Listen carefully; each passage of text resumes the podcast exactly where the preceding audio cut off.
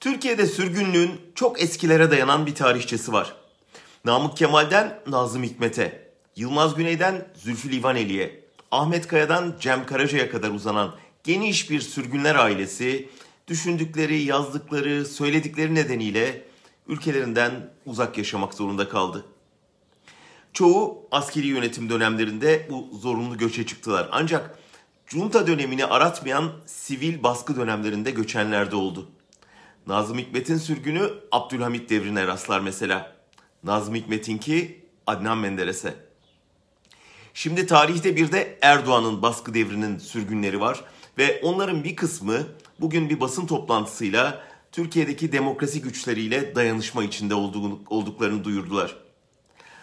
Berlin dayanışmasının birkaç açıdan önemi var. Birincisi bugüne dek şu ya da bu nedenle birbirine uzak durmuş kimi aydın çevrelerin karşılaştıkları ortak baskı karşısında ve ülkelerinden uzakta bir arada tepki ve mücadele vermeyi nihayet başarıyor olmaları.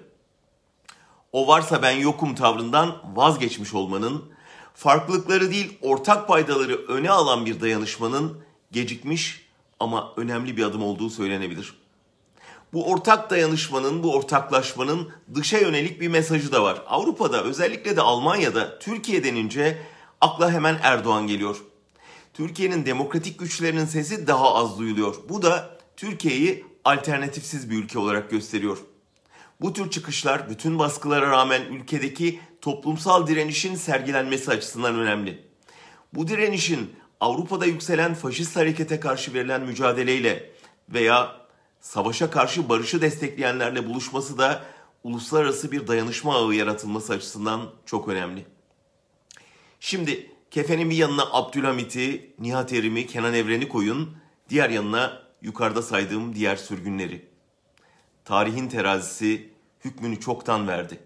Şimdi sıra 21. yüzyılın ve Erdoğan devrinin sürgünlerine geldi.